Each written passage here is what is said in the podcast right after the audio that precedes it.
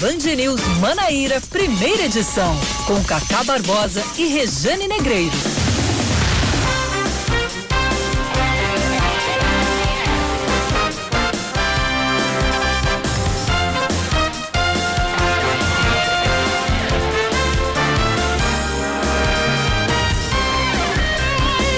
9 horas 37 minutos em João Pessoa, 9 horas 37 minutos na Paraíba. Bom dia, bom dia, bom dia. Hoje é quinta-feira, é dia 31, o mês é dezembro, o ano é 2020, que já vai tarde atrasado. Tá começando agora o Band News Manaíra, primeira edição, o último deste ano que nos deu um trabalho danado.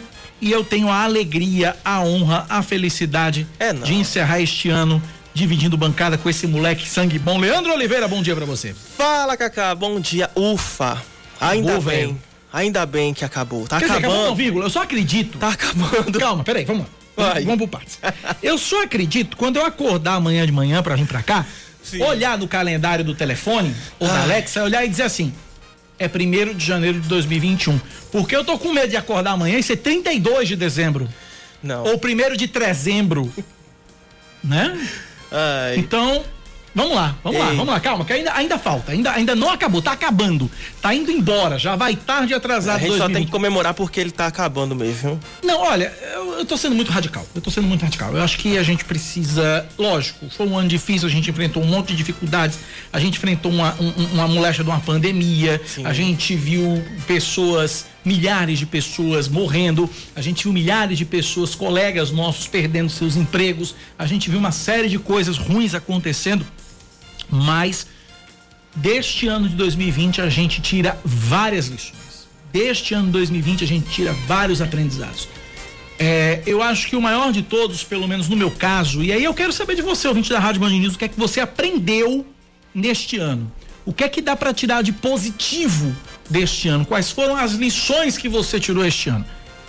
A minha maior lição, a palavra que define as lições que eu recebi este ano, a palavra é resiliência. É resiliência. É encarar as dificuldades, aprender a encarar as dificuldades sem mimimi, sem ficar remoendo pelos cantos, sabe? É, é sabendo que vai passar. É sabendo que vai passar.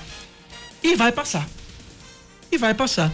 Essa é a palavra que define pra mim 2020. Essa é a grande lição que eu tirei pra mim de 2020. Foi bem a- foi- resiliência. Foi bem assim, a gente tava até aqui nos bastidores é, conversando, né, Cacá, antes de começar o jornal, relembrando que logo no, no início da pandemia, né, por conta até mesmo do distanciamento social, é, aí eu tive que vir aqui para a bancada É, a gente apresentar. dividiu bancada por um tempão Né, aqui. por um tempão, acho que uns três meses Foi. apresentando o jornal. Rejane em casa, no home office. E a gente tal. pensando, meu Deus, como é que vai ser, Cacá? Como é que vai ser? Como é que vai ser esse ano?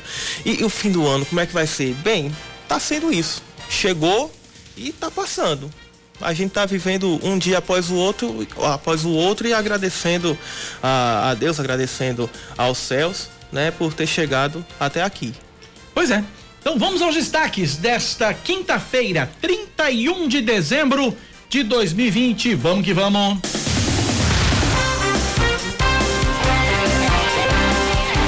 Eu não queria encerrar o ano desse jeito com, essa, com esse tipo de notícia, não, mas é, a gente tem que dar, né? O nosso papel, né?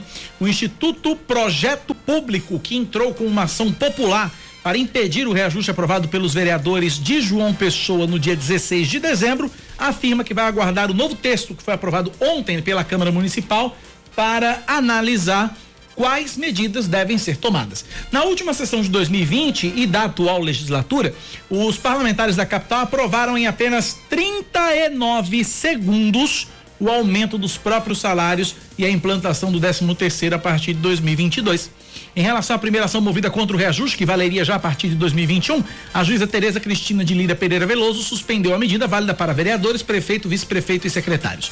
Diferente da proposta anterior, o texto aprovado ontem não faz menção a reajuste de salários nos cargos do Poder Executivo de João Pessoa. A medida, obviamente, causou revolta por grande revolta em grande parte da sociedade pessoense diante de uma crise motivada pela pandemia do coronavírus que continua. Já já a gente fala mais sobre isso. Os ministérios públicos estadual e federal recomendam que as cerimônias de posse do prefeito e dos vereadores eleitos em João Pessoa sejam realizadas de forma virtual.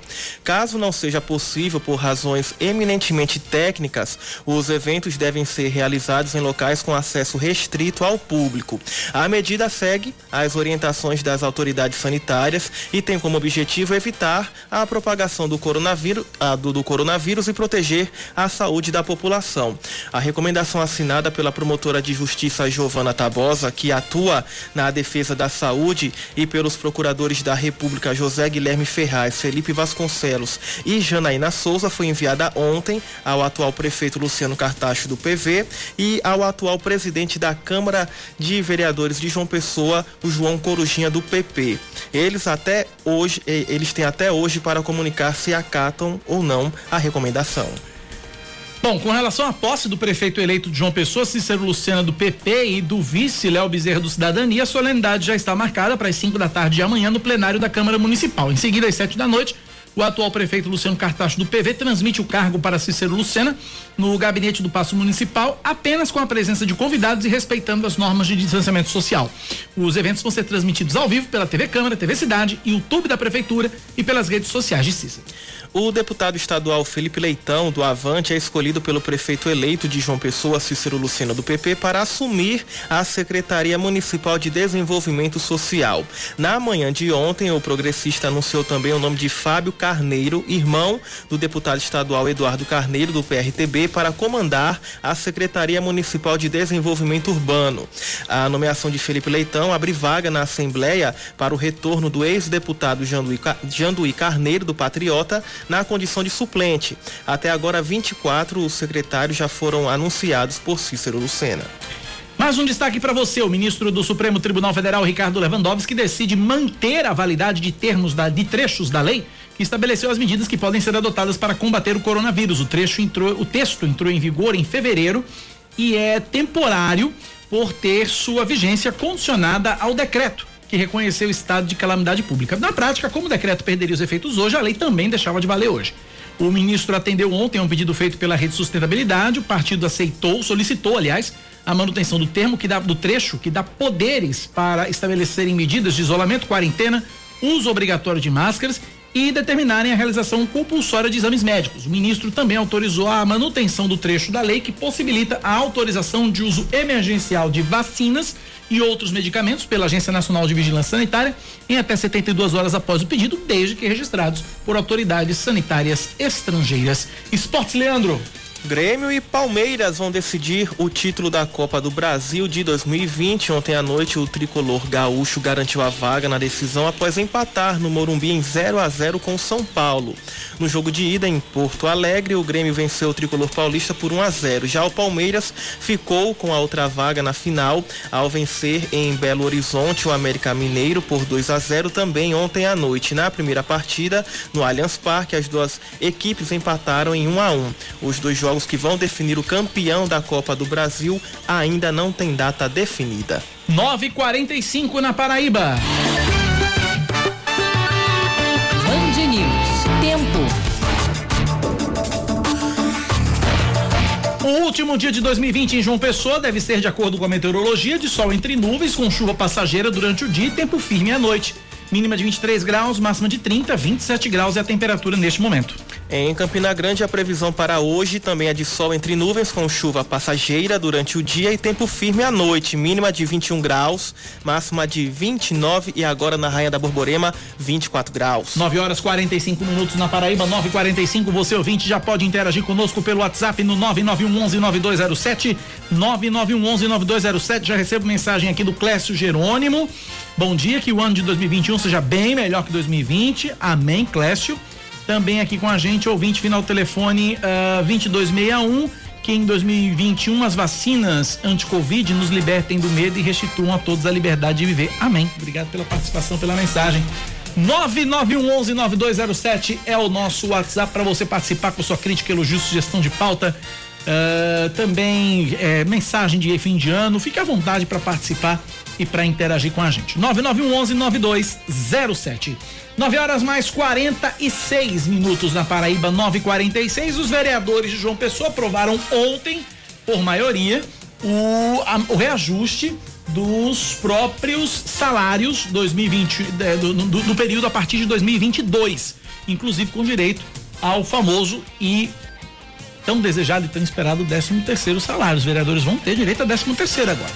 A proposta foi votada ontem, proposta de iniciativa da mesa diretora, é, durante uma sessão remota da Câmara Municipal de João Pessoa e teve recebeu votos contrários apenas os vereadores Tiago Lucena do PRTB, Marcos Henriques do PT e Milanês Neto do PV. Damásio Franca do PP ainda tentou votar contra, mas aí não. o presidente da casa, João Corujinha do PP, disse: "Não, a sessão está encerrada. A votação está encerrada."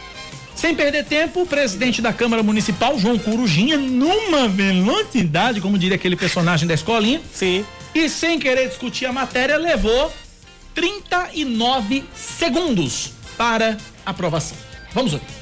É 2292 de 2020 da mesa diretora que fixa o subsídio dos vereadores da Câmara Municipal de João Pessoa. Vamos colocar em, em discussão. Não havendo que querer discutir, aqueles que aprovam permaneçam como estão, com dois votos contrários. Voto contrário, vereador Milanês Neto. Três votos contrários. Aprovado. Voto contrário do vereador Damásio também. Já terminou a votação. Aprovado. aprovado. Esse modelo. Não houve menção a reajuste de salário do prefeito, do vice, dos secretários, como na proposta anterior. Questionado pela vereadora Elisa Virginia sobre a legalidade do aumento, João Corujinha falou que é uma revisão e, e não um reajuste salarial. Como se fizesse diferença, né?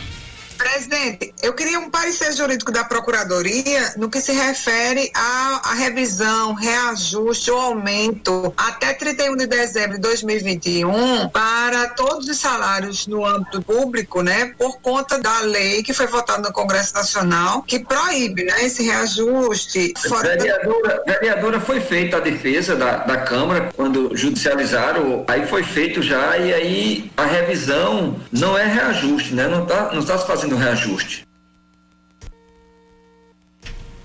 Bom, é, seguindo aqui, uma proposta anterior já havia sido barrada pela Justiça por ser considerada lesiva ao patrimônio público e à moralidade administrativa. É, a partir dessa nossa dessa nova proposta, o, a remuneração do vereador para é, a partir de 2022 seria vai subir de 15 mil para 18 mil 991 reais e 50 centavos. O presidente da casa, que recebe um pouquinho mais, 19.500, passa a receber 24 mil 688 reais e 95 centavos, mais o décimo terceiro salário. E é sobre este assunto que nós convocamos ela, sempre ela, Política, com Rejane Negreiros. Vereadores de João Pessoa conseguiram estabelecer um grande paradoxo neste dia 30. Injetaram em seus subsídios uma dose financeira generosa até 2022, reajuste de quase 4 mil reais, sob argumento de que era preciso repor as perdas dos últimos oito anos. Fizeram o cálculo considerando o Índice Nacional de Preços ao Consumidor Amplo, IPCA, de 2017 a 2019. O curioso é que o projeto que propunha reajuste de apenas 3,1% para os servidores da Câmara foi rejeitado na mesma sessão. O percentual bem mais tímido que os 26,6% de aumento sobre os salários dos parlamentares serviria apenas para compensar a inflação do período. Não há justificativa. O que há são dois pesos e duas medidas e uma manobra mal feita para furar um bloqueio legal, já que o reajuste deles havia sido anulado pela Justiça. Sabendo ilegal a correção até 31 de dezembro de 2021, porque proibida por lei, a aprovaram agora para entrar em vigor só em 2022. A intenção é clara: burlar a legislação na tentativa de dar ao reajuste uma aparência de legalidade. São os fins justificando os meios. Fosse um livro, eu diria que estamos na trama de Lewis Carroll e que os vereadores pessoenses adotaram o conselho de Alice. Regras existem para serem quebradas. Mas este não é o país das maravilhas e não há graça nesse conto. Há uma outra questão ainda que precisa ser considerada. Vereadores aprovaram o próprio aumento como se fosse um decreto legislativo e, portanto, de competência privativa da Câmara. Isso afastaria a necessidade de sanção do prefeito. O reajuste, porém, foi apresentado pela mesa diretora como projeto de lei, portanto, precisaria passar pelo executivo. Há aí um erro de forma que pode levar à anulação do ato. Outro ponto para reflexão: vereadores se deram aumento e não anunciaram o tamanho do impacto que isso vai causar nas contas da casa. Não publicamente. Mais uma vez, zero no quesito transparência e isso contraria o interesse público. A folha de pessoal da Câmara beira os 4 milhões de reais por mês, sem contar com o reajuste. Se o duodécimo repassado pelo município à Câmara Municipal de João Pessoa é de 5 milhões 921 mil por mês para bancar todas as despesas, há uma grande probabilidade de colapso nas contas. Nem austeridade, nem compromisso. Vereadores usaram a última sessão do ano para medir forças com a sociedade, com o judiciário. Não bastasse as dificuldades de um ano particularmente duro em função da pandemia da Covid-19, lançaram mão de uma estratégia duvidosa: vencer o controle externo pelo cansaço. O reajuste pode ser, mais uma vez, questionado na Justiça por meio de nova ação popular. Esse é o remédio que cabe a qualquer cidadão que queira questionar atos que considera lesivos ao patrimônio público e à moralidade administrativa há esperança. Se não da parte de quem faz as leis, que venha de quem as reclama e as aplica. É isso, a gente só lamenta de verdade essa medida é, que não respeita nem um pouco a, o contexto atual, a conjuntura atual né? Nós vimos durante todo este ano de 2020 pessoas tendo salários reduzidos para não perderem seus empregos. Nós vimos pessoas perdendo seus empregos e a Câmara de João Pessoa dá esse tapa na cara, esse soco no estômago e essa cruzada de direita no queixo da população da capital. Nem aprovando o reajuste dos servidores da casa também, viu? Pois é. Que não chegava nem a 3%. Então, o momento passou e a vergonha também. É vergonha também. 954 na Paraíba, eu tô na linha para conversar conosco a partir de agora com o novo, a partir de amanhã, o novo diretor da Funjop, novo diretor executivo da Funjop, Fundação de Cultura da cidade de João Pessoa. Nosso querido professor Marcos Alves está na linha, conversa com a gente agora. Professor Marcos, bom dia, seja bem-vindo à Rádio Band News FM. Bom dia, Cacá. Bom dia. Tudo em ordem com você? Tudo em ordem, graças a Deus. Obrigado por ter nos atendido. Parabéns pela, pela nova, pela indicação. Eu acho que a Funjop não poderia estar em melhores mãos em se tratando da história que o senhor já representa, o senhor como professor e como baluarte, digamos assim, da cultura da nossa capital. Mas, professor, minha primeira pergunta é essa: a gente está no meio de uma, de, uma, de uma pandemia, qual vai ser o foco da Funjop nessa sua nesse início de gestão ainda em meio à pandemia, professor Marcos? Olha, é, eu tenho conversado com as pessoas e, e pensado e falado o seguinte, que a gente tem que começar a trabalhar em duas linhas de atuação. Primeiro é observar é, esse período da pandemia que ainda estamos vivendo e quais são, digamos assim, os cuidados, as providências que nós temos que tomar no cuidado com uh, os artistas, a comunidade de produtores, para saber como é que eles estão passando por esse momento. A gente sabe da existência da, da lei Aldir Blanc, muitos artistas e muitos produtores de cultura tiveram acesso ao fomento da lei Aldibank. Aí nós estamos vendo, vamos ver agora o que, o que falta, então, assim, pagar ou deixar, ou continuar uh, com o fomento desse recurso para as pessoas que estão dentro desse projeto. Isso é um primeiro cuidado que a gente tem que ter.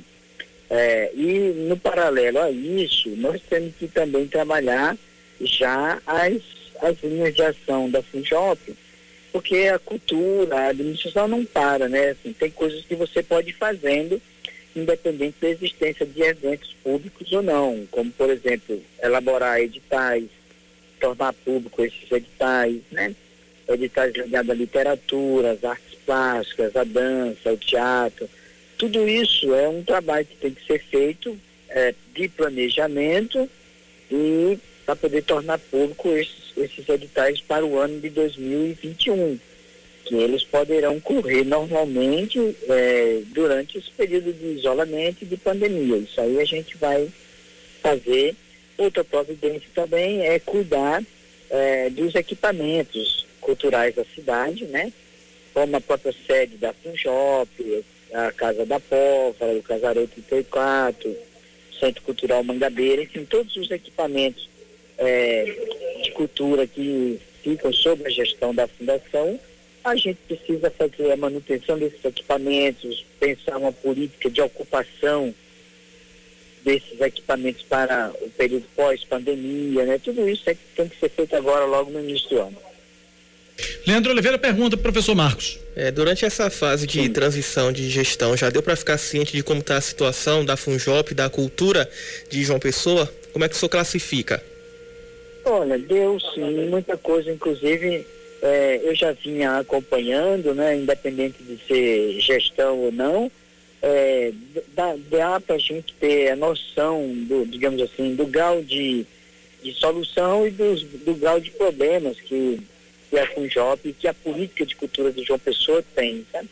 Eu penso que a principal questão que a gente enfrenta este ano é a gente começar a elaborar de maneira verdadeira, de maneira construtiva uma própria política de, de cultura é, para a cidade de João Pessoa, para a gente sair daquela ação isolada de ficar só fazendo eventos, né? Está fazendo São João, Carnaval, Paixão de Cristo, Festa das Neves, essa, essa, essa agenda, digamos assim, esse calendário permanente de atividades culturais na cidade, ele, já está cristalizado. Então, nós vamos acrescentar a a, algo a mais a isso, como eu falei antes, começar a tornar público um edital de, de literatura, de leitura, sabe?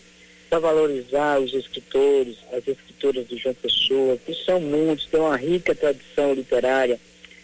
Pegar e ver como é que está o, o grau de investimento na área de dança, de teatro, sabe? De música, das diversas categorias, dos gêneros, para poder, em cima disso, a gente continuar um trabalho. É, por exemplo, vamos ter que fazer uma ação é, emergencial e forte para a própria recuperação do prédio, da sede da FUNJOP, né? Que está muito precarizado, né? Tem goteiras demais, tem é, esgotos no prédio, tem mofo nas paredes assim, precisa dar uma organizada no próprio prédio, a recuperar aquele prédio que é um prédio histórico. É, tem coisas, tem muitas coisas a fazer, sabe? Assim, fundamentalmente é fortalecer a política de cultura é, para a cidade de João Pessoa, que é muito precária hoje. Né? Na verdade, acho até que nós nem temos propriamente condições de falar da existência de uma política de cultura, sabe? Professor, a gente sabe que, por exemplo, é, esse, essa época, esse, um dia como hoje, essa época do ano, em condições normais de temperatura e pressão, nós estaríamos já pensando uh, no carnaval tradição, no folia de rua e tal. Só que não estamos em condições normais. Como é que está essa questão? Como é que está essa conversa com, uh, por exemplo, as agremiações do, do Carnaval Tradição, com folia de rua? Já se pensa numa, numa, numa alternativa? Em algumas localidades se pensa em fazer carnaval lá pelo meio do ano, enfim. Se pensa em alguma coisa desse sentido aqui para João Pessoa, professor Marcos? Olha, Cacá, ainda não tive a oportunidade de conversar com o pessoal do Folia de Rua e do Carnaval Tradição. Até porque eles tomaram posse, a nova diretoria tomou posse agora, essa semana. Mas a gente vai conversar já nos próximos dias com todas essas instituições e também com outras instituições de cultura para a gente começar a pensar, ah, digamos, o método de trabalho e o modo de operação que a gente vai dar para essas, essas festividades durante esse ano, sabe? É, e até, se for o caso, é, ter, poupar energias no sentido da gente é, reforçar carnaval do próximo ano, é, porque este ano, me parece, anda meio já prejudicado, né? Quer dizer, nós estamos no dia 31, você já era para ter todo um, um, plano de ação de carnaval, programação sendo, sendo divulgada e, bom, dada a, a pandemia, nós não temos condições para isso, sabe? Então, vou sentar com os segmentos, com os fóruns de cultura que existem na cidade. No caso do carnaval, vamos sentar com folia de rua, com o pessoal do Carnaval Tradição, para a gente pensar as melhores saídas é, para essa festividade nesse período, sabe, de, de pandemia. A gente tem que ter tranquilidade, sabe, Cacá? Eu sempre falo disso, serenidade para enfrentar esse período tão difícil, sabe? E fazer as coisas de maneira conjunta. Essa é a minha linha de pensamento. Conversamos, portanto, com o professor Marcos Alves, vai ser o, a partir de amanhã diretor adjunto, diretor executivo, perdão, da Funjop, Fundação de Cultura da cidade de João Pessoa. Professor, muito obrigado pela atenção conosco e com nossos ouvintes. Desejo sorte, sucesso à frente da Funjop e votos de um grande 2021 para todos nós, professor. Obrigado, um abraço. Eu que agradeço e fico à disposição de vocês. E hoje, por exemplo, é um dia normal de trabalho aqui para mim. Eu estou aguardando exatamente a reunião agora com o prefeito Cícero Lucena para poder a gente avançar nessa, nessa área de cultura e já começar a montar o nosso plano de, de ação. Sabe, eu que agradeço a todos vocês e fico à disposição, tá? Forte abraço. Tá aí, professor Marcos Alves aí. Obrigado pela participação do professor sucesso na frente da, à frente da Funjop. 10 e 3 na Paraíba, Caroline no Cristo Redentor. Feliz ano novo. O que 2020 trouxe? Virei BFF dos dos apresentadores da Band News. Que passo o dia inteiro sintonizada. O que, que é BFF, Poxa, hein? Best Friends Forever. Ah, Melhores tá. amigos para sempre. Ah, tá, legal. eu, eu, eu tô, tô, tô, tô, por fora dessas, dessa, dessa, dessa nova, linguagem. Dessa nova né? nomenclatura. Tá. Ela disse que aprendeu a fazer bolo e que nos últimos dias do ano eh, inventou de fazer bolo para vender. Sensacional, Caroline. Feliz ano novo para você. beijo muito carinhoso, viu? Obrigado pelo carinho. Uh, também aqui o ouvinte, final do telefone 9108. Vamos ver o que, que ele tem a dizer. Bom dia, Cacá Barbosa. Bom dia, Rejane Negreiro. Bom dia, toda a bancada. Bom dia, Band News FM João Pessoa. Eu sou Tony Salles, ouvinte assíduo desse programa maravilhoso. Nesse horário, junto com a legião de ouvintes. Quero desejar para vocês muita paz, muita saúde e muito sucesso. A partir do próximo ano, com certeza, continuar o sucesso, o brilho, a competência de vocês. Com muito orgulho, eu posso dizer que sou ouvinte do programa do Cacá Barbosa junto com o Regiano Negreiro e fico muito feliz com isso. Com certeza fico contagiando outras pessoas.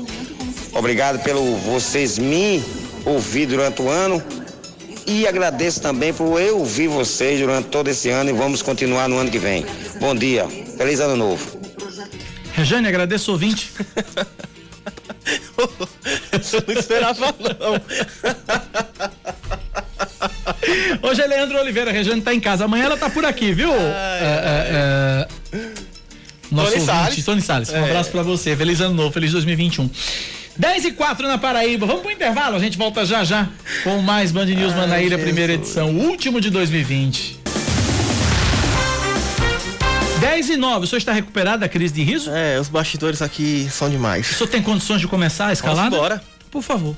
2021 começa com mudanças na Assembleia Legislativa da Paraíba. O deputado Nabor Vanderlei, do Republicanos, que assume amanhã o terceiro mandato de prefeito em Patos, abre vaga em definitivo para o suplente, o Jutaí Menezes, também do Republicanos. Felipe Leitão, do Avante, anunciado ontem pelo prefeito Cícero Lucena como secretário municipal social do Desenvolvimento Social abre vaga para o suplente Judaí, Jundaí Carneiro. Jundaí, é, melhor, aí é Janduí. É, Janduí Carneiro do Patriota. O suplente Júlio Roberto do MDB continua na casa de Epitácio Pessoa, mesmo com a volta do também MDBista Ranieri Paulino. Isso porque Caio Roberto do PL vai se licenciar por 122 dias para tratamento de saúde. Quem também se licencia por 122 dias por motivos de saúde é Doda de Tião, do PTB, que abre vaga para o suplente Trócoli Júnior, do Podemos. Com as saídas de Felipe Leitão e Nabor Vanderlei, o presidente da Assembleia Legislativa, o deputado Adriano Galdino, do PSB, deve convocar eleições dois cargos na mesa para dois cargos na mesa diretora. Ocupantes de cargos no biênio 2019-2020 na Bor seguiria no biênio 2021-2022 como primeiro secretário e Felipe sairia da primeira vice-presidência para a terceira vice-presidência. Pois é, uma verdadeira dança das cadeiras na Assembleia Legislativa. Quatro deputados que saem, quatro deputados que entram, dois que vão deixar a mesa diretora, mais dois que vão ser escolhidos. E mexe até também no, no jogo aí, no, no, tabuleiro da Prefeitura de João Pessoa. É, exatamente. Envolve a mudança de João Pessoa, a Prefeitura de João Pessoa, Jutaí, eh, Janduí Carneiro, que eh, assume na vaga, por exemplo, de Felipe Leitão, já declarou que a, a gente lembra de Janduí Carneiro na gestão de Ricardo Coutinho, é, foi, foi oposição o tempo todo, fez uma forte oposição ao ex-governador Ricardo Coutinho. Janduí Carneiro ontem declarou que, até como um gesto de gratidão a, a, a Felipe Leitão e a Cícero Lucena, que, a, que são apoiados e que são aliados do governador João Azevedo, Janduí Carneiro já disse que é governo e que vai fazer parte da base do governador João Azevedo. E que o problema com o Ricardo Coutinho era só com o Ricardo Coutinho, não tinha problema com o João Azevedo, era uma questão política com o Ricardo. O prefeito eleito de Campina Grande, Bruno Cunha Lima, do PSD, anuncia os primeiros nomes que vão formar a equipe da gestão que começa amanhã. Antônio Hermano permanece à frente do Instituto de Previdência. O empresário Gustavo Braga assume a Secretaria de Finanças. O advogado Aécio Melo vai ser o procurador-geral do município. O vereador eleito Dinho Papaléguas, do Democratas, é o titular da Secretaria de Juventude, Esporte e Lazer. A advogada Larissa Almeida vai para a Secretaria de Ciência, Tecnologia e Inovação. O engenheiro civil Geraldo Nobre foi anunciado para a Secretaria de Serviços Urbanos. Rosália Lucas segue na Secretaria de Desenvolvimento amanhã, é, melhor, Desenvolvimento Econômico, e o contador Ricardo Wagner assume a Controladoria Geral. O anúncio foi feito ontem pelo próprio prefeito eleito por meio das redes sociais. A expectativa é de que Bruno Cunha Lima anuncie novos nomes ainda hoje. E os ônibus circulam hoje em João Pessoa com quadro de sábado, mas com reforço de veículos em 10 linhas. Amanhã, a circulação acontece com frota de domingo. De acordo com a CEMOB, conforme a demanda de passageiros, a supervisão de transportes pode alterar a operação das linhas. A Catedral Nossa Senhora das Neves vai realizar três celebrações para a chegada de 2021. Hoje a missa com o arcebispo da Paraíba, Dom Delson, vai ser às seis da noite. Amanhã, dia 1 Dom Delson celebra uma missa às nove da manhã e o Monsenhor Robson celebra outra às seis da noite. A Arquidiocese da Paraíba reforça a necessidade de cumprimento dos protocolos sanitários de combate ao coronavírus definidos pelo governo do estado, que estabelecem ocupação de até 30% da capacidade das igrejas, uso obrigatório de máscara e restrição para pessoas do grupo de risco. Termina hoje o prazo para pedir o saque emergencial de até 1.045 reais do FGTS. O calendário de pagamentos terminou em novembro. Quem não sacou teve o valor devolvido para a conta. A Caixa informou que quase 9 bilhões de reais não foram movimentados, mas o banco permite que o trabalhador faça um pedido para conseguir sacar o dinheiro ainda este ano. A solicitação é feita pelo aplicativo FGTS e o valor pode ser movimentado pelo aplicativo Caixa Tem. Vamos falar de esportes. Após a venda de uniformes com homenagens, o Esporte Recife doa 6 mil reais para Marivaldo Francisco, vendedor do FIFA Fan Awards. A venda de uniformes que tem o nome do torcedor estampado e que foram utilizados no elenco do time pernambucano no empate em 1 um a 1 um com o Grêmio pelo Campeonato Brasileiro esgotaram em uma semana e parte do dinheiro arrecadado com a venda vai auxiliar Marivaldo, que é os que enfrenta dificuldades financeiras. A ação faz parte de uma série de homenagens do clube para o torcedor do esporte Recife, premiado pela FIFA por caminhar 60 quilômetros para assistir aos Jogos do Leão da Ilha do Retiro. Ele sai da cidade de Pombos, se não me engano, é, no interior de Pernambuco eu só checar a cidade do Marivaldo. Mas se não me engano é Pombos, é, Pernambuco. E ele sai andando de, de lá para Recife, justamente para poder é, é, assistir os jogos do campeonato, dos do, do jogos do esporte, seja no Campeonato Brasileiro, no Campeonato. É, enfim, ele vai lá e assiste. É de Pombos mesmo, a cidade é Pombos. Sai de Pombos para Recife a pé sem a menor dificuldade. Isso aqui é paixão. 10 da manhã, 14 minutos na Paraíba, 10 e 14. Antes de seguir, Hum. Eu quero registrar aqui, hoje pela manhã eu fui surpreendido com uma mensagem no meu direct do meu Instagram, no arroba Cacá Barbosa TV. Quem quiser me seguir, eu tô lá. Instagram, arroba Cacá Barbosa TV. Do professor Dominique. Hum. O professor Dominique mandou uma mensagem no meu Instagram, 1h24 da manhã de hoje. Eu, eu li hoje cedo quando eu tava vindo para cá. Que me deixou muito emocionado e muito gratificado. Ele mandou uma mensagem dizendo o seguinte: Compartilha. É, ouvi seu depoimento na rádio nesta terça, anteontem, né? Quando você falou das dificuldades dessa pandemia, mas sobre como você se encontrou no ciclismo e como você está recuperando sua saúde. Comentei isso aqui, que eu perdi 10 quilos de outubro para cá, porque eu comecei a pedalar e tal, essa coisa toda. Resolvi me cuidar. Aí o professor continua: fiquei com isso na cabeça o dia inteiro. Acho que você plantou em mim uma semente para fazer o mesmo em 2021. Vou imitá-lo em 2021. Obrigado e que Deus te abençoe. Meu pai, seu Raimundo, que mora no Gás, eu tenho muita admiração por você e aprendeu a gostar da Band News por sua causa. Ele disse que você é muito trabalhador. É porque ele não tá me ouvindo hoje até assim, até as quatro da tarde. Enfim, um abraço e obrigado. Professor Dominique, um abraço para o senhor, um abraço para seu Raimundo no Gás, que é o seu pai. É, obrigado pelas palavras, obrigado por essa injeção de ânimo, obrigado por esse estímulo. Que Deus abençoe vocês que o nosso 2021 seja de muitas vitórias, de muitas conquistas, de muita superação e de muitos bracinhos furados com a agulha da vacina. É isso que nós desejamos. Também aqui com a gente. Uh, o Igor Braga nos bancários, bom dia Cacá, faz o resumo da votação de ontem na Câmara sobre os aumentos dos vereadores. A gente abriu o programa com isso, Igor, tu chegasse atrasado, pai velho. É, se a gente puder resumir é vergonha, pronto. É, a palavra, a palavra que resume é vergonha né? Tá tudo certo. Um abraço para você, Igor. Feliz ano novo para você também. Obrigado pela participação. Mais ouvintes participando com a gente pelo nosso WhatsApp. Vamos ouvir. Bom dia, amigos da Band News. Feliz ano novo para todos, repleto de paz, saúde e prosperidade. É, Chico Silva de João Pessoa, de Mangabeira. Valeu, Chico. Um abraço para você, meu irmão. Obrigado Amém. pela participação e pela sintonia e pelas mensagens de ano novo. 10 e 17 na Paraíba, 10 da manhã, mais 17 minutos agora. Uh, a gente está se despedindo de 2020, mas aí começam aquelas expectativas para 2021, que esperar de 2021, apesar de um ano tão difícil, marcado principalmente por essa pandemia, tem setores na economia que estão otimistas. O doutor Leandro Oliveira fez uma reportagem para a gente e você vai acompanhar a partir de agora.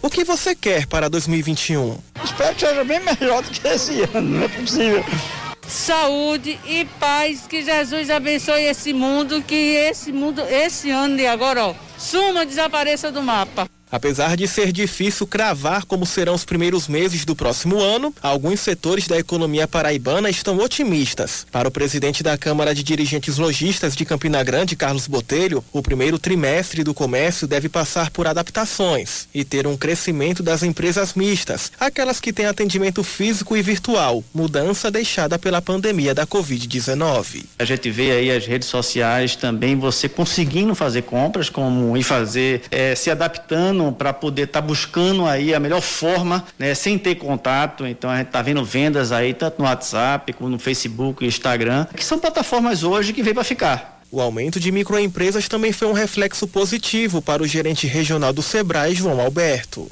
Nós estamos encerrando agora em dezembro com um balanço positivo do número de empresas. No começo do ano, Campina Grande tinha 28 mil empresas. Hoje, Campina Grande está com 33 mil empresas. O setor com o melhor saldo do mês foi o de serviços, com 4.326 novas vagas, acompanhado pelo segmento das indústrias, responsável por 15% do produto interno bruto do estado, como explica o presidente da FIEP, Buega Gadelha. Nós estamos preparados e nos preparando ainda mais para alavancar mais a indústria de transformação. É, a construção civil também vem em plena recuperação e posso dizer que no termo empregabilidade, a Paraíba vem se destacando em todo o Nordeste e em todo o país.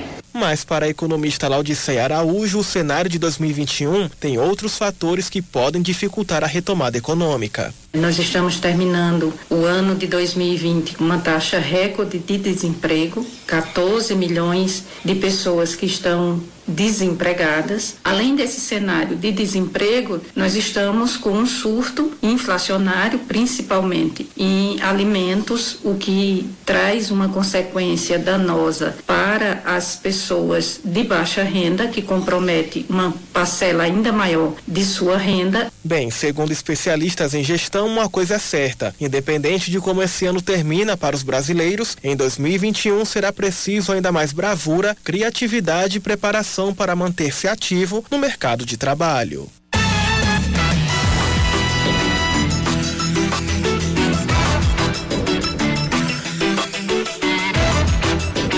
Dez e vinte na Paraíba, 10 da manhã, 20 minutos. Vamos pro intervalo? Mais um? Bora. Tá rapidinho hoje, hoje o tempo tá voando. A gente segue com mais destaques para você daqui a pouco, depois do intervalo. 10 e 20 na Paraíba.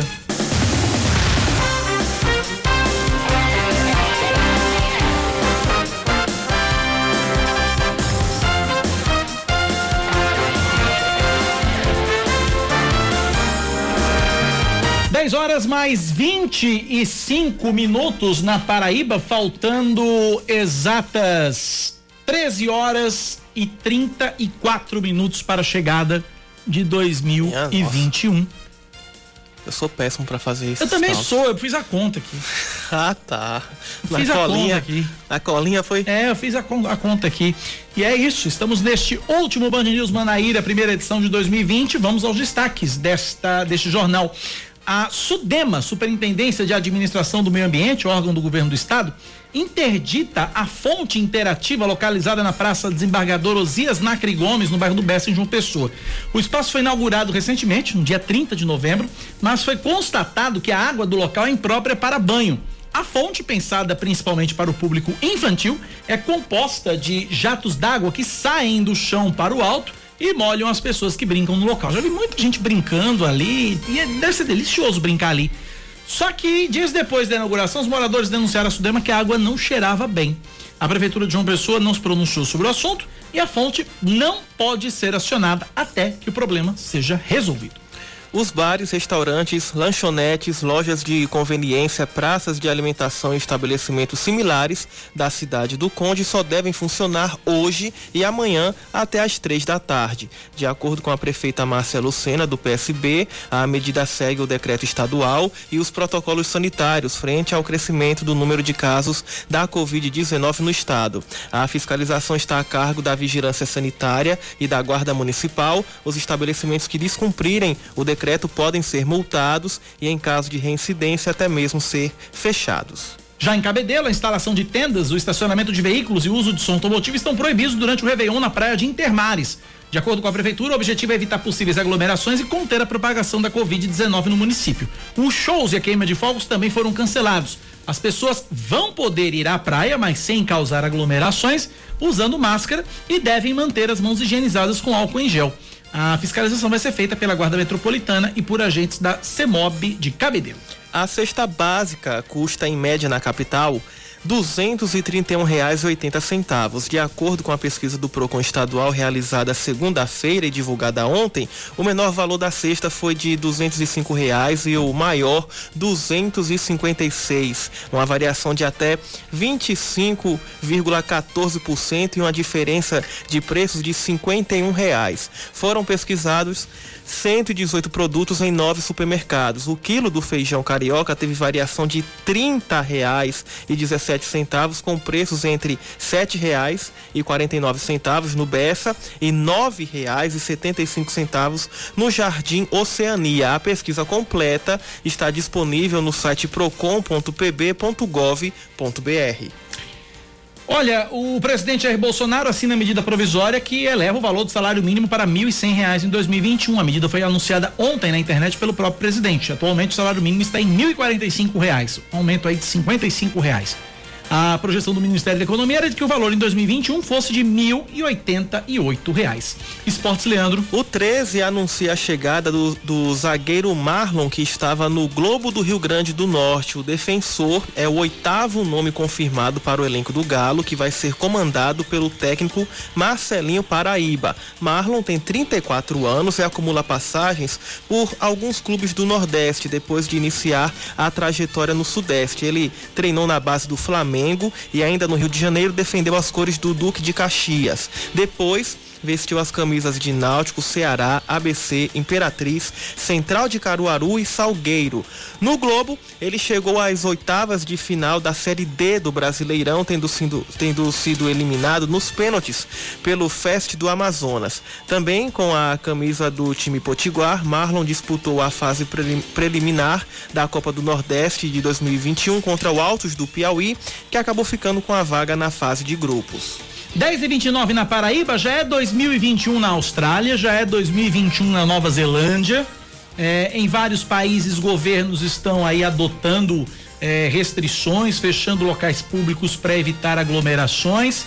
Ah, nós, é, na Tailândia, por exemplo, a população está tendo que medir a temperatura para participar da festa de Ano Novo em Bangkok. Hum. Ah, em Berlim, a área que fica ali ao redor do portão de Brandemburgo foi isolada para evitar aglomerações durante a comemoração do Ano Novo. Lá é um local tradicionalíssimo de encontro da população alemã.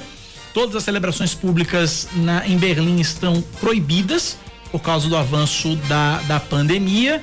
É, em Wuhan, no epicentro da pandemia do coronavírus lá na China, as pessoas estão usando máscara para esperar pelo ano novo. É, inclusive, o, o, um estudo feito pelo Centro de Controle e Prevenção de Doenças na, da China, revelado na última segunda-feira, aponta que o número de pessoas infectadas pelo coronavírus em Wuhan, cidade epicentro da pandemia, pode ter sido 10 vezes maior do que o registrado oficialmente. É, mais? Na França, 100 mil, policion... 100 mil, 100 mil policiais na França estão mobilizados aí para impedir as comemorações do Ano Novo. O governo francês decretou toque de recolher, ampliou o toque de recolher noturno nas regiões mais atingidas pela pandemia lá na França. Um resuminho aí do que está sendo a virada do ano pelo mundo. 10 horas mais 31 minutos agora na Paraíba, 10 e 31 No segundo episódio da série Um por Todos, você vai acompanhar a história de Luciana Balbino, da comunidade Chã de Jardim Areia. Uma jovem que há anos revoluciona o turismo e a economia da cidade com um conjunto de negócios colaborativos. Mesmo sofrendo com a pandemia, a cadeia produtiva de Chã de Jardim conseguiu segurar as pontas e até lançar um novo empreendimento social neste 2020. Vamos acompanhar mais um capítulo da, da série Um por Todos aqui na Band News com a Aline Guedes. Trabalhar por uma causa maior que o salário no fim do mês parece utopia rompe a lógica do capitalismo, mas é uma prática que existe, que funciona e que transforma. Prova disso é a comunidade Chão de Jardim, no município de Areia, Brejo Paraibano. De um espaço de êxodo rural, a empreendedora Luciana Balbino construiu um conglomerado de negócios criativos, que vão de uma fábrica de polpa de frutas a uma galeria de arte a céu aberto. A menina dos olhos dessa cadeia produtiva é o restaurante Vó Maria, que carrega o nome da bisavó de Luciana, força motriz dela e de toda a comunidade. No sopé do estabelecimento era tradição Luciana esperar cada um com um abraço apertado, como um parente que não via faz tempo. O distanciamento social interrompeu esse rito. Mas nesse abraço ainda cabe sonhos, cabe quem chega e quem já está lá há muito tempo. Luciana abraça o povo de Chão de Jardim com força materna há sete anos. Debaixo de suas asas, uma população sem perspectiva de trabalho e renda descobriu que podia sim voar, sem precisar ir para longe do ninho. Ainda adolescente, ela e um grupo de jovens formaram uma associação. Eles se capacitaram e começaram a receber pessoas no Parque Estadual Mata do Pau Ferro, em Areia, para trilhas ecológicas. E foi ouvindo os trilheiros que Luciana identificou um nicho de mercado. E aí começamos a escutar o cliente que vinha até aqui, eh, recebíamos ele na mata, fazia trilha com ele, só que a gente começou a ver que essas pessoas, quando vinham para a mata, eles sentiam fome. E foi ao participar do Empretec, o curso de excelência para empreendedores do Sebrae, que Luciana colocou no papel o que já estava borbulhando em sua mente. E já voltei com essa ideia fixa de montar o restaurante. Não tinha um tostão furado, como se diz. Mas a vontade era, era tão grande e a certeza que aquilo ali, ali era uma oportunidade, porque se as pessoas vinham para cá, se as pessoas estavam pedindo, ou seja, nós tínhamos o que era mais difícil, que era o cliente. Luciana tinha certeza que ia dar certo, mas não tinha recursos para subsidiar a grandeza do seu projeto. No caso de Luciana Balbino, como na maioria dos casos, o microcrédito foi a mola propulsora para o sonho virar realidade. Até então tinha muito medo, só que eu vi lá no Empretec que os grandes empreendedores do, do país, eles não usam seus dinheiro para fazer investimento, eles usam os financiamentos. E aí foi quando eu tive a, a ideia de ir até o Banco do Nordeste, fiz um financiamento, eu lembro, eu tirei 10 mil reais e na minha cabeça 10 mil reais dava para montar tudo. Com o financiamento, o restaurante Vó Maria estava de pé, mas muitos detalhes ainda faltavam e foi aí que a palavra de Luciana Balbino arrastou toda a comunidade para ajudar a equipar e decorar o ambiente. Para onde se olha em Vó Maria tem um pedaço de um morador de chão de jardim. Muita coisa aqui foi doada e permanece até hoje. Pratos, banquinhos, panelas, chapéus, peneiras. A casa de Vó Maria é a casa de todos. Sem contar que os alimentos para o restaurante e as frutas para a fábrica de polpa, que também havia sido reativada pela associação, vinham dos agricultores familiares da região, que agora contavam com uma nova fonte de renda. Essa fagulha que se alastrou imensuravelmente tem nome: empreendedorismo social. Quando o negócio tem um propósito além do lucro financeiro, a iniciativa de um pode beneficiar todos. Para a especialista em desenvolvimento pessoal, Anne Car Rodrigues, a força de Luciana é o poder de engajamento. Então, se você tem uma pessoa que está muito engajada com a causa, ela tem muita certeza, ela está muito certa, ela sabe exatamente, ela sabe falar, ela sente, ela tem a emoção, essa pessoa vai trazer uma segunda, que vai trazer uma terceira, que vai trazer uma quarta. E a gente está conectado hoje, né? Essa segunda pode conhecer um network, conhecer fulano, que também vai fazer. A ideia é você engajar. E no fundo, no fundo, tudo isso começou porque alguém acreditava muito. No seu diário trabalho de motivar os seus colaboradores e fornecedores, Luciana Balbino tem, digamos que, um mantra pessoal. Encantar é preciso. E eu sabia também, através das capacitações, que era necessário cada dia mais encantar as pessoas. Que quando a gente encanta a pessoa, ela vem e ela traz outro, né? Aquele outro também, quando é encantado, já traz outro. E aí a gente passou a se, se dedicar nessa proposta. Janine Alencar foi uma das adolescentes de Chão de Jardim motivadas por Luciana e que está no projeto desde o início. Antes, a família não concordava com o fato de Janine se empenhar tanto no restaurante e na fábrica de polpas de frutas achava que era perda de tempo, que um bom emprego mesmo só na capital. Mas o tempo passou e provou que ficar era uma boa ideia. Hoje, Janine não é só o braço direito de Luciana na cozinha do Vó Maria, como também encantou, empregou e engajou a mãe, o cunhado e outra cunhada no negócio. A gente vendo todo o esforço dela, assim, a garra que ela tem, a gente também se sente até contagiado e também assim, se ela pode, eu também posso. E assim, juntos todos nós podemos. A pandemia da Covid-19 fechou o restaurante Vó Maria por meses.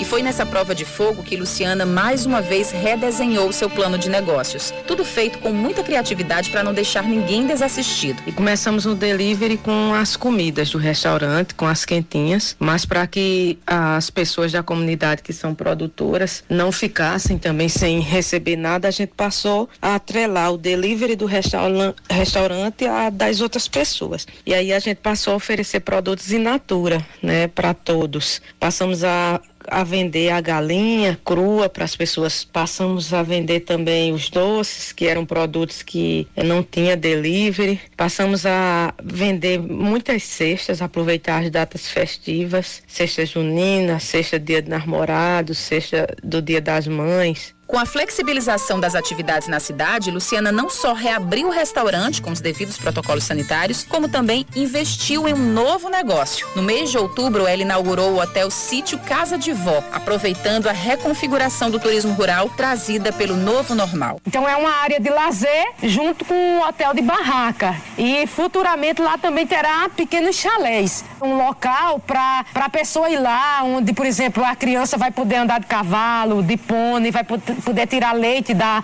das mini vaquinha que vai ter. E eu tenho certeza que vai ser um grande sucesso é, do turismo paraibano. Mas o sucesso maior é a gente saber que a gente vai poder colocar outras pessoas lá para trabalhar e também outros também vão poder estar tá montando seus negócios lá. Para concluir a construção do Hotel City, Luciana recorreu mais uma vez a uma linha de crédito. Dessa vez pelo Programa Nacional de Apoio às Microempresas e Empresas de Pequeno Porte, o PRONAMP. Essa foi a realidade também de muitos outros micro e pequenos empreendedores que nesta pandemia se viram com a urgência de um financiamento para não fechar as portas. O gerente de micro e pequenas empresas do Banco do Nordeste, Idevânio Rodrigues, explica que além de repactuar os empréstimos já feitos, a instituição criou duas linhas especiais nessa pandemia, o Pronamp e o FNE emergencial. Para micro e pequenas empresas, através dessas linhas emergenciais, o nosso crédito tradicional, cerca de 300 milhões de reais mais ou menos, até, até novembro no estado da Paraíba e continua trabalhando para fornecer competitividade, para fornecer recursos e a manutenção da atividade produtiva no estado.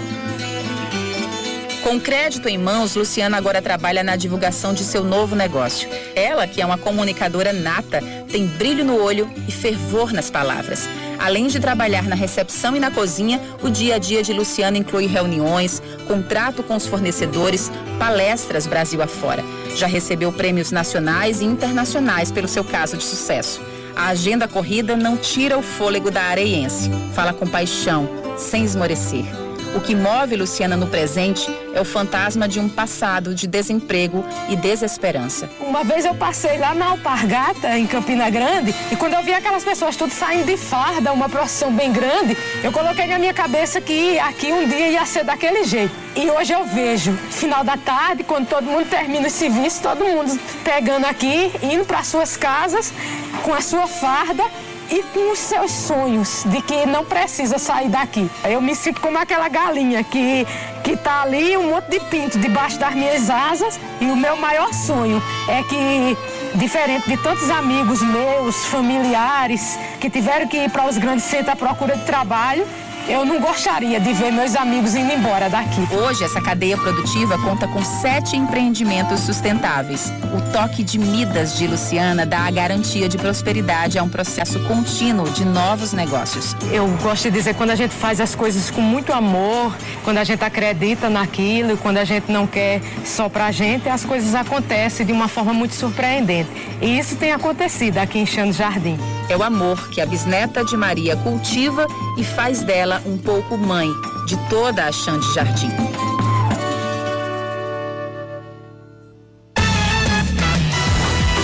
Amanhã, na última reportagem da série Um por Todos, você vai conferir um exemplo de tecnologia verde no sertão nordestino. Uma empresa de camisetas feitas a partir de garrafas PET e com etiquetas que podem ser plantadas.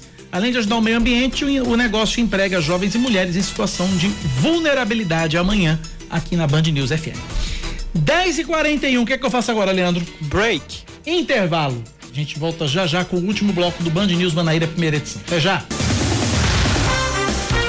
10 e 44 voltamos para o último bloco do último Jornal Band News Manaíra, primeira edição. De 2020.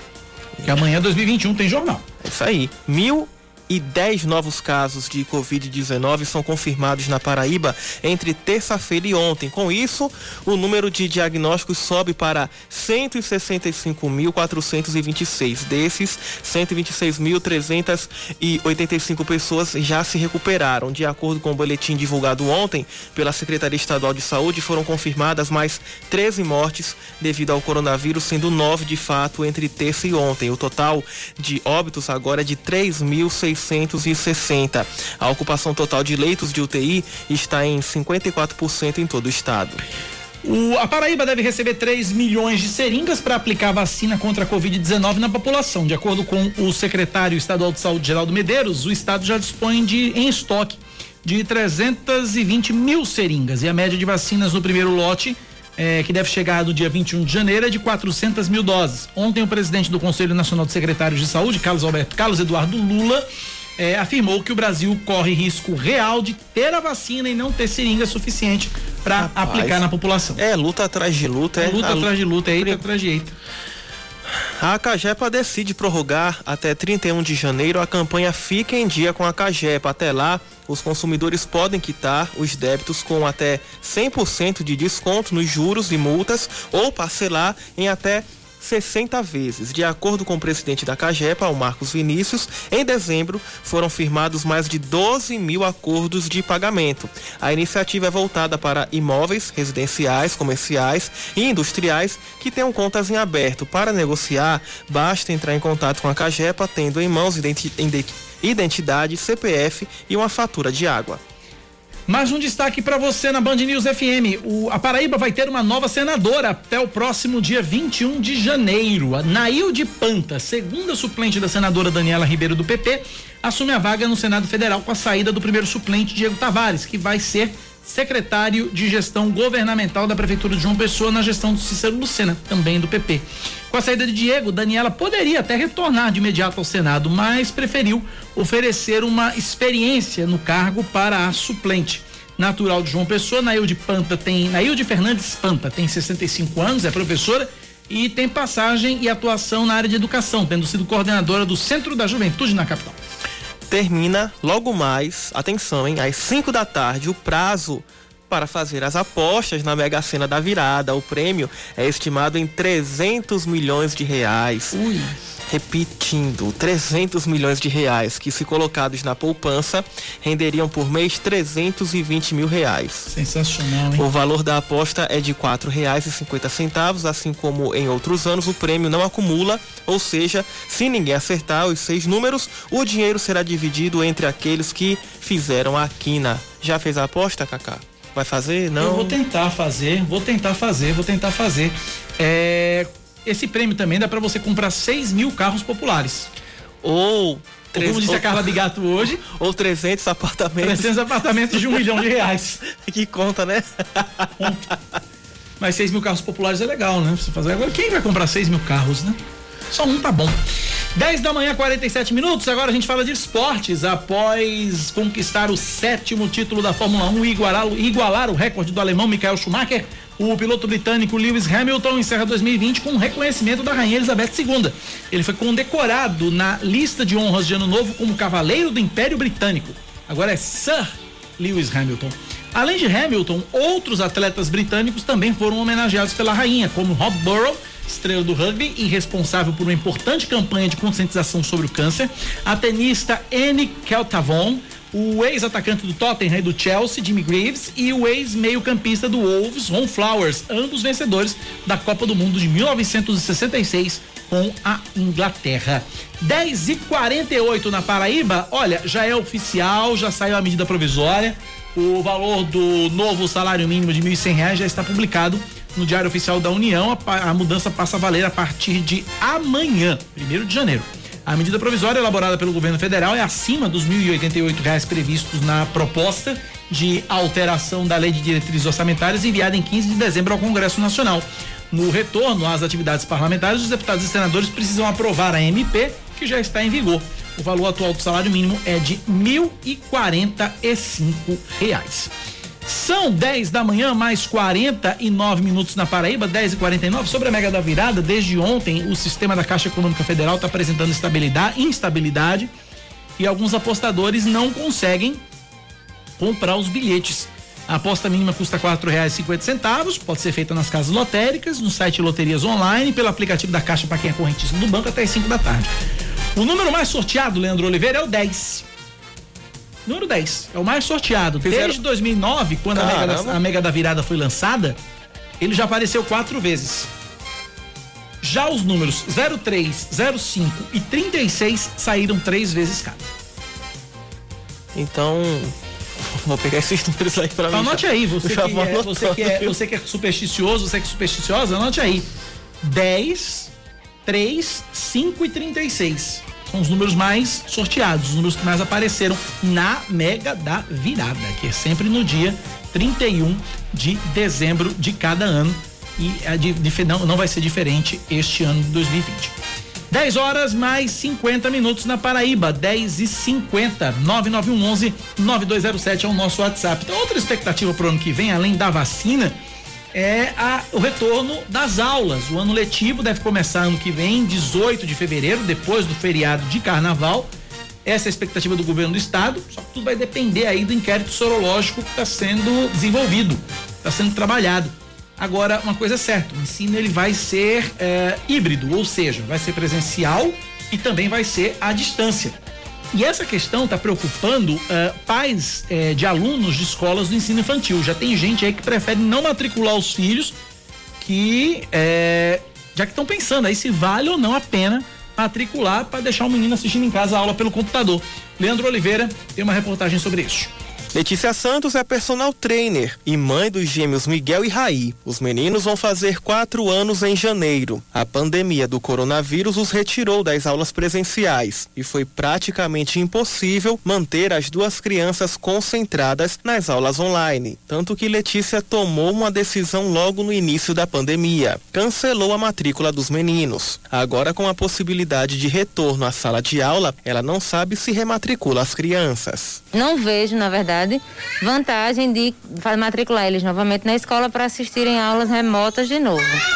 Só que eu já fiquei sabendo por cima que como eles vão fazer quatro anos e é infantil quatro, vai ser obrigado a assistir as aulas mesmo que remota. Então eu não sei como é que eu vou ainda fazer. Se caso realmente for obrigatório, eu vou ter que colocar, mas também não sei como é que vai ser a logística para eles assistirem essas aulas. Na escola dos meninos, as salas de aula estão prontas para receber as crianças, por enquanto de forma híbrida até a vacina chegar. A coordenadora da Educação Infantil, Fátima Medeiros, diz que o Ministério da Educação autorizou o ensino remoto a partir de quatro anos. Ela confessa que abaixo dessa faixa etária houve muitos cancelamentos, mas, segundo ela, ainda assim é possível ter bons resultados. Inovando e buscando cada vez mais esse público ser atingido né, onde a educação infantil a gente precisa de mais magia, de mais encanto, para que os meninos possam estar de frente à tela naquele determinado período que eles necessitam, para que as aulas online aconteçam. A energia dos meninos junto aos demais coleguinhas faz falta na escola e eles sabem bem o que preferem. É ir para a escolinha.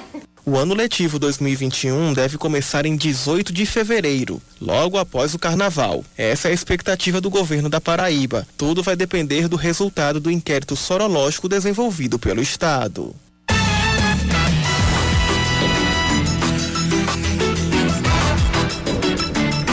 E cinquenta e três, ouvintes participando com a gente pelo WhatsApp 9911 9207 9911 9207. Bom dia, pessoal da Band. Passando aqui para informar que o trânsito aqui na Josefa Taveira tá daquele jeitão. Nem vento passa. Cacá, meu filho, e para você que fez, me fez companhia o ano inteiro na ida e na vinda do trabalho, eu quero lhe desejar você e toda a equipe da Band aí, feliz ano novo, um ano menos complicado do que esse 2020. Um forte abraço. Eu que agradeço as, os votos de feliz ano novo em nome de toda a equipe e principalmente a honra de ter feito companhia a você durante todo esse ano. Obrigado pela, pela audiência e pela companhia.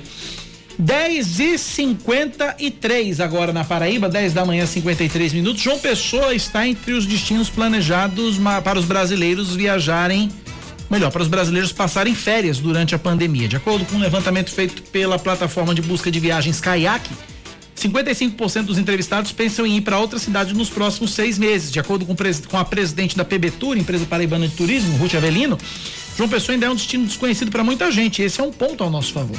Se você fizer uma pesquisa no sul, sudeste, no centro-oeste, que é, são os, os, mercados emissores de turistas com maior volume para o Nordeste, todos já conhecem o Ceará, já conhecem o Rio Grande do Norte, Pernambuco, a Bahia, e poucos ainda conhecem a Paraíba, né, Sergipe, são estados assim que ainda não têm uma ascensão muito grande no Brasil. Então somos um destino jovem, um destino que quem vem gosta muito, né, recomenda muito, se impressiona muito, se surpreende até com o que a gente tem a oferecer. Para Ruth Avelina, as redes sociais também favorecem e facilitam a propaganda positiva da cidade. Não existe mais aquela coisa de você chegar e ligar para uma pessoa, olha, fui para João Pessoa, fui para o Conde e gostei. Não, hoje em dia eles colocam nas redes sociais. E essa coisa de Instagram, de Facebook, isso tem um peso hoje muito grande. Então, notadamente, esse fator aliado às ações, obviamente, que o governo do estado, que junto com os empresários fazem de promover, de divulgar a Paraíba, de fortalecer a imagem da Paraíba, faz com que tenha esse interesse, né, dos turistas virem conhecer a nossa capital, o nosso estado da Paraíba. Com a pandemia, o pico da ocupação hoteleira em João Pessoa se restringe aos finais de semana, porque a grande fatia dos turistas que vêm à capital paraibana é oriunda, é advinda de cidades próximas. O Javelina analisa que esse fenômeno é resultado de duas situações é, específicas da pandemia. Primeiro porque a gente não retomar, não retomou todos os voos, né? A gente tinha 18 voos antes da pandemia diários aqui no aeroporto Castro Pinto e hoje a gente tem 9, 10, alguns dias com 10 voos, como é o caso do sábado. Segundo, porque justamente as pessoas ainda estão temerosas, né? Todo mundo que está disposto a viajar. A própria pesquisa da CAIAC, ela fala as pessoas que querem viajar nos próximos seis meses. Ela pensa em viajar na sua próxima viagem. A sua próxima viagem, muita gente está planejando para depois de uma vacinação de massa, que a gente espera que ocorra a partir né, de fevereiro, março, abril, né? O destino mais desejado, de acordo com o levantamento da CAIAC, é o Recife, seguido pelo Rio de Janeiro. Segue na lista Fortaleza, Salvador, Maceió, Natal, Florianópolis, João Pessoa, Porto Alegre e Porto Seguro. 10 da manhã, 56 minutos agora na Paraíba, 10 e 56 Mais ouvintes participando com a gente pelo nosso WhatsApp, 9911-9207. Vamos lá. Cacá, Leandro, bom dia a todos os outros apresentadores da Band, é, Rejane, e todas as outras que não estão também, as apresentadoras que fazem dessa melhor rádio de notícias da Paraíba. O que é que eu posso desejar? O Cacá falou que a gente mandasse uma mensagem. Eu tenho a desejar muita luz, saúde, paz, né? Como diz o Matuto, que para o ano nós, nós, nós se lasque menos, né? Com fé em Deus. Que tenhamos um, um ano cheio de picadas, de bastante picadas de vacina né? E que a gente consiga se livrar cada vez mais desses políticos que nada fazem pela em prol da população e sim olham só para o próprio umbigo, como essa Câmara, essa vergonhosa Câmara Municipal de João Pessoa. Que tenham certeza, nós não vamos esquecer, senhor Corujinha e, e, e seus asseclas. Feliz ano novo a todos. Obrigado ao nosso ouvinte pela participação e pela Valeu. mensagem de feliz ano novo.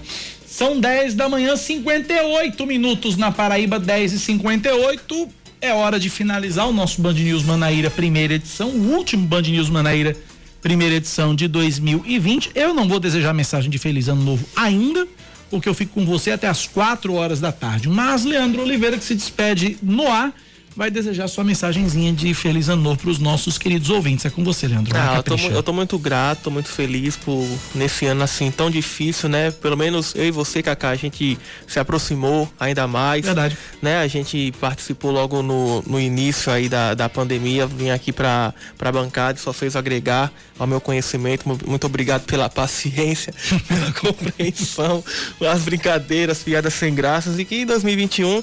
Principalmente as, as piadas sem graça. Né? a, a gente Piada seja... sem graça aqui é mato nessa redação. É.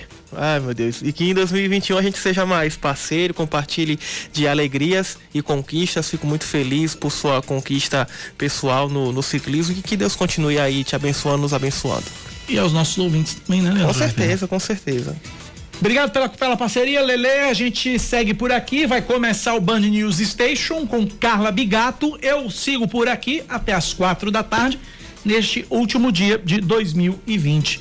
Eu digo até daqui a pouco e Leandro diz até amanhã, mas você tá aqui comigo de novo, né? Ah, eu volto também para o Jornal da, da Tarde. Ah, você vai fazer a segunda edição? Sim, com a Aline. Aline. É. Muito bem, olha aí, tá tudo certo então. Valeu, gente, abraço pra todo mundo. Prometo não colocar a rádio fora do ar. Viu? Por enquanto é só. Valeu. Você ouviu Band News Manaíra, primeira edição.